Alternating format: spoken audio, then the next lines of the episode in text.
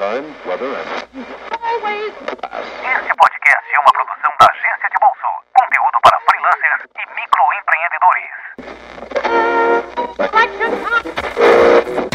Alguns minutos Muito conteúdo. no ar. Trend Drops.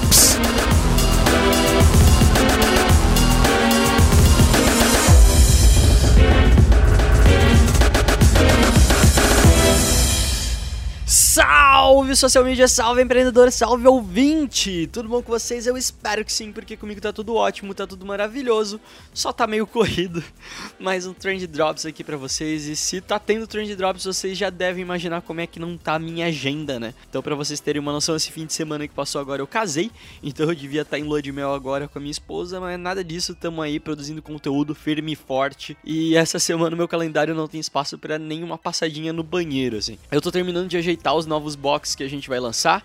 Então a gente tinha encerrado as vendas dois meses atrás desse, desse produto. Inclusive tem, tem gente que acompanha a gente aí que nem sabia que a gente tinha esses boxes de arquivos. Mas enfim, a gente tá atualizando tudo bonitinho, todos esses materiais. Tô na fase final agora, logo vocês vão saber tudinho. E como eu já falei na semana passada, eu tô me mudando pro Canadá. Então daqui duas semanas eu tô indo lá passar um friozinho. É, então tá uma correria, minha gente. É um corre pra lá e corre pra cá de documento, jantar de despedida com a família, correr pra pegar dólar mais barato do outro lado da cidade. Enfim, tá complicado, viu? E, e o mais corrido dessa história toda de ir pro Canadá agora é que eu preciso jantar muito conteúdo, né? Eu preciso deixar muita coisa pronta, porque quando chega lá, principalmente nas primeiras semanas, que a gente vai ter que correr atrás do apartamento, de matrícula, de curso, enfim, eu, eu não vou conseguir parar também. Então eu tô me esforçando agora pra adiantar o máximo que eu posso de conteúdo pra acabar não me ferrando lá na frente, né? Mas isso é papo pra outra hora, não se preocupem sobre a viagem, eu vou explicar tudo direitinho pra vocês mais na frente. A gente não tá indo pra lá só pra curtir, eu vou produzir muito conteúdo bacana sobre o mercado de publicidade canadense, vou falar sobre marketing, vou falar sobre o que você precisa fazer para descolar uma vaga de trabalho no exterior, como é que funcionam as agências de publicidade lá. Cara, vai ser muito legal, eu tô muito animado.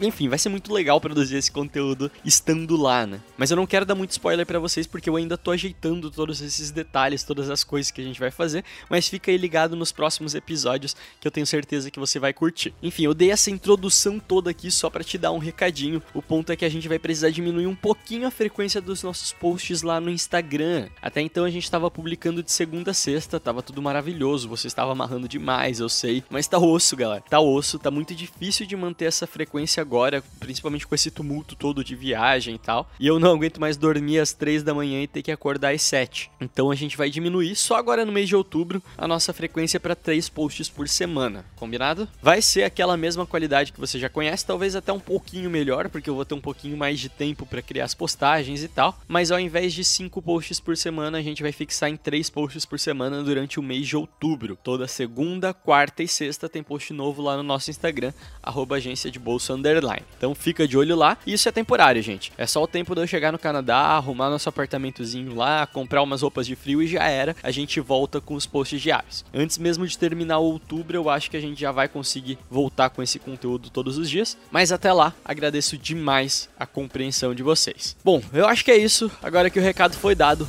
bora lá falar sobre mercado e concorrência.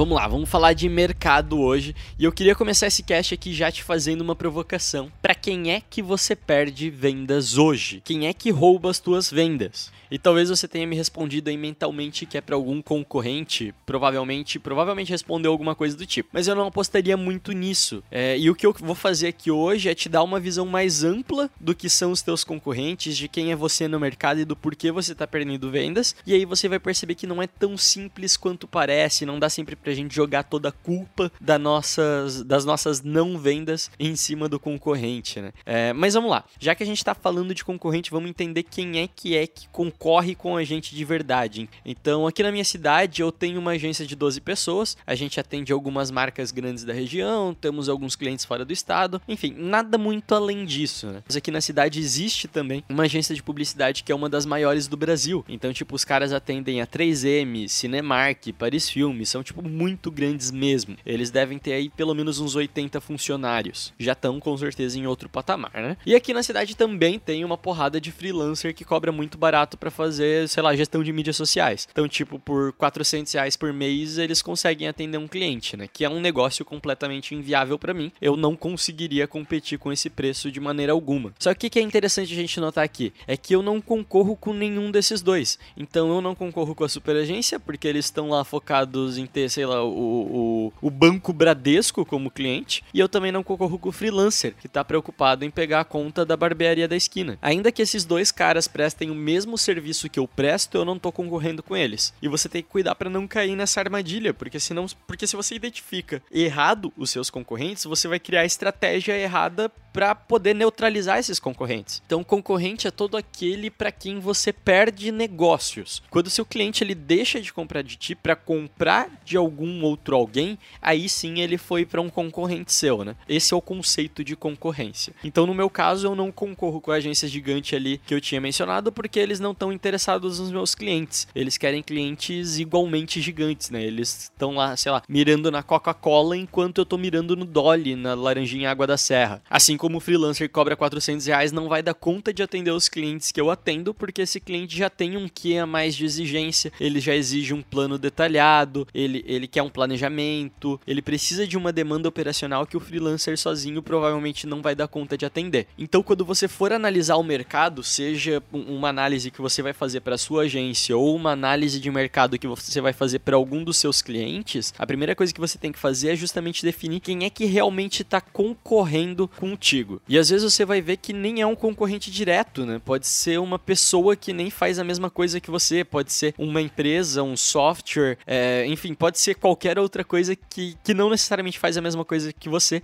mas que está roubando as suas vendas. Tipo, às vezes eu perco um cliente porque o cliente decide montar uma equipe de marketing dentro do negócio dele. Então, ao invés dele contratar a minha agência, ele simplesmente contrata umas duas ou três pessoas e internaliza o serviço. É como se ele estivesse montando a própria agência de publicidade é, própria dele. É, é um pouco abstrato para colocar no planejamento isso? É, com certeza. Mas se eu tô perdendo o cliente por isso, isso tá concorrendo indiretamente comigo. Então isso daqui é importante da gente pontuar. Concorrente direto é tudo aquilo que ele faz exatamente a mesma coisa que você e rouba seus clientes. E concorrente indireto é aquele que não necessariamente ele faz a mesma coisa que você, mas ele acaba roubando clientes de você de alguma maneira. Um outro exemplo legal que eu tenho aqui é que há um tempo atrás a gente atendia na agência uma empresa que o produto deles era um software de gestão contábil. E o software era sensacional, pô, era muito bacana e tal. E quando a gente começou o planejamento deles, eles me trouxeram uma lista, cara, tinha uns 50 concorrentes diferentes assim. E a gente foi analisando um por um. A gente fez uma análise bem completa do mercado deles. Só que daí a gente pegou e começou a fazer pesquisas de mercado, a gente fez pesquisa com a base de clientes dos caras para tentar entender qual desses concorrentes era realmente o mais forte, né? E aí a gente descobriu que o maior concorrente deles nem tava na lista. O maior concorrente deles era o Excel. Ou seja, as pessoas simplesmente deixavam de comprar deles, deixavam de comprar o software contábil para usar o Excel, que nem de perto oferecia o mesmo que eles, né? Mas era a alternativa mais prática para a maioria dos clientes. Então, com certeza, o Excel era um concorrente indireto importantíssimo, né? Na verdade, o maior deles, o mais importante concorrente indireto, nem estava na lista de concorrentes, porque eles só estavam olhando para outros softwares contábeis, né? Eles jogavam lá no Google software contábil e aparecia uma porrada. E eles não estavam analisando o comportamento do, do usuário, o comportamento do cliente deles,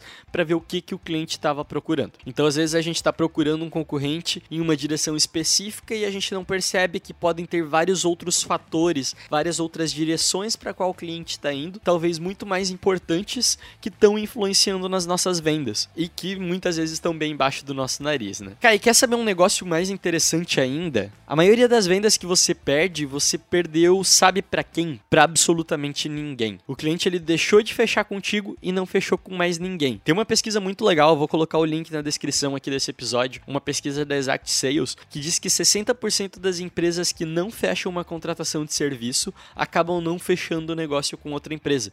Então elas simplesmente desistem do processo de encontrar um novo fornecedor. Elas não optaram por um concorrente. Elas orçaram contigo, elas passaram pelo teu processo comercial e ao invés delas procurarem a solução em outro concorrente, elas simplesmente desistiram de comprar uma solução, né? E, e onde que eu quero chegar com isso? Eu vejo muito galera de agência falando por aí que tá perdendo cliente pro sobrinho, que não consegue competir por preço, que o mercado é prostituído, mas esse pessoal nunca parou para fazer uma análise de mercado de verdade e entender se o mercado realmente está saturado ou se está faltando um pouquinho de posicionamento, um pouquinho de processo comercial aí no meio, né? Porque se em 60% dos casos a gente está perdendo negócios para absolutamente ninguém, o cliente simplesmente está desistindo da solução, é porque faltou a gente fazer é, o olhinho do cliente brilhar. Faltou um processo comercial, faltou lábia, faltou tato da parte do vendedor. Então a gente não conseguiu convencer o cliente, a gente não perdeu para um concorrente, a gente simplesmente não conseguiu convencer o cliente. Isso é preocupante, né? Mas de qualquer forma, sobra aí 40% pra gente pôr a culpa na concorrência. Mas eu já falei aqui que boa parte das vezes quem concorre com a gente nem tá na mesma área de atuação que a gente.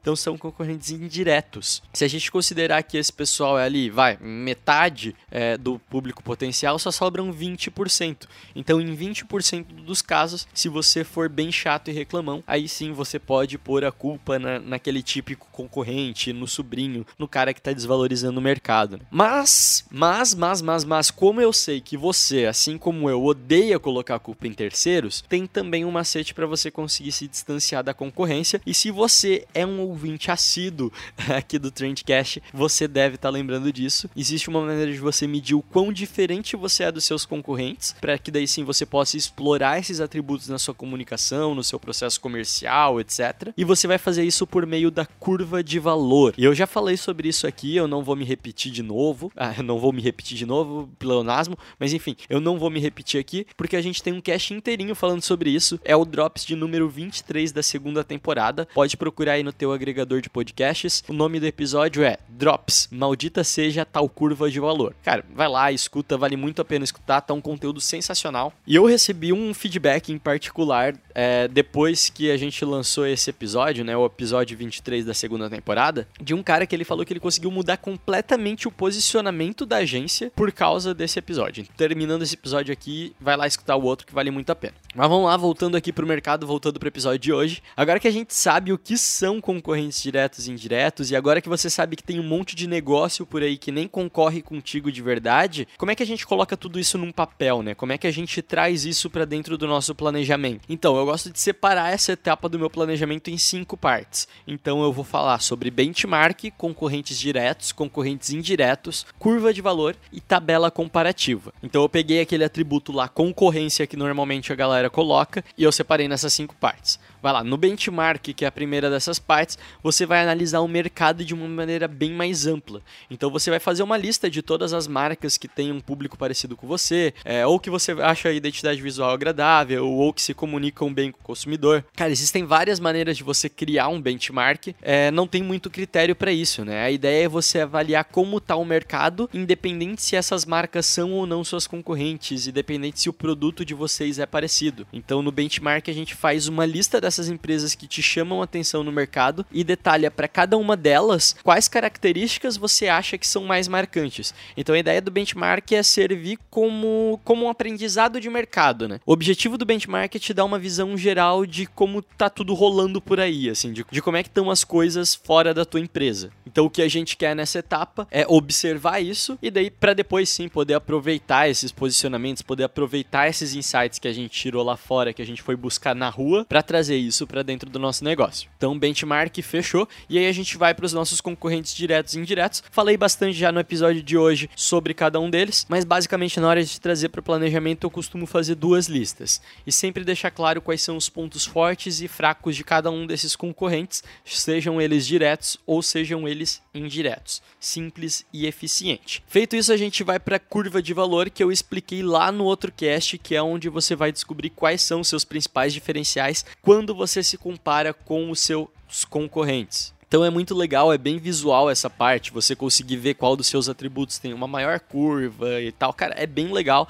tá tudo explicado lá no episódio como fazer. Coloca isso no teu planejamento que vai ficar te lindo. E por último, aí sim a gente vai fazer uma tabela comparativa. Então nessa tabela você vai pegar aqueles concorrentes que são mais fortes para você. Então não precisa pegar todos que você listou lá na sua tabela de, de concorrentes diretos e indiretos. Pega aqueles que são os mais fortes, ou seja, aqueles para quem você perde mais vendas, né? E aí você vai começar a comparar todas as suas características com as deles. Mas diferente do que a gente fez lá na tabela de curva de valor, aqui você vai usar umas informações mais descritivas mesmo. Então você vai escrever item 1, comunicação digital. A empresa X tem uma comunicação assim, assim assada. É a empresa Y trabalha com isso, isso e aquilo e costuma fazer anúncio patrocinado de tal maneira. Item 2, tamanho da equipe. A equipe X possui tantos funcionários. Cara, e assim por diante. A ideia é você comparar de uma maneira bem, bem descricionária mesmo. Ele tem que ser uma informação muito mais qualitativa do que uma informação quantitativa. Você vai comparar os atributos, os, tanto os seus atributos quanto os atributos do seu cliente. E daí você pode escolher os atributos que você quiser, os atributos que forem mais relevantes para você. Mas, cara, vai lá, compara os principais pontos fortes, os principais pontos fracos,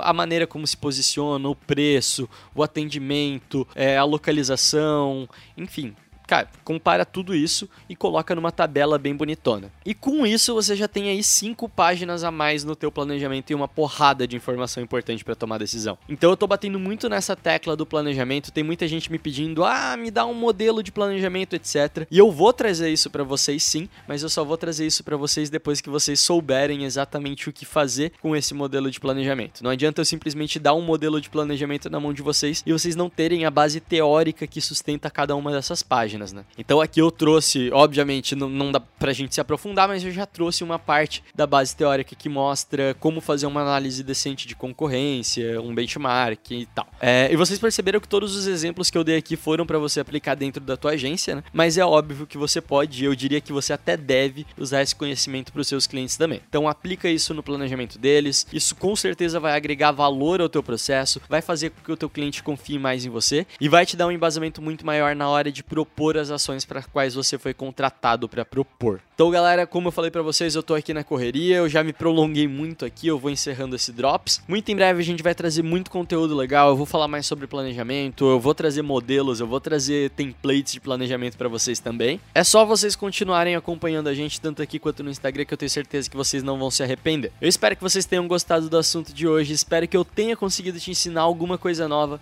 e se eu conseguir, não esquece de compartilhar esse post com seus amigos com a galera da agência. É muito legal quando vocês dão essa moral pra gente. E é isso aí, tenha um excelente e gostoso restinho de semana e a gente se vê na próxima quinta-feira. Valeu!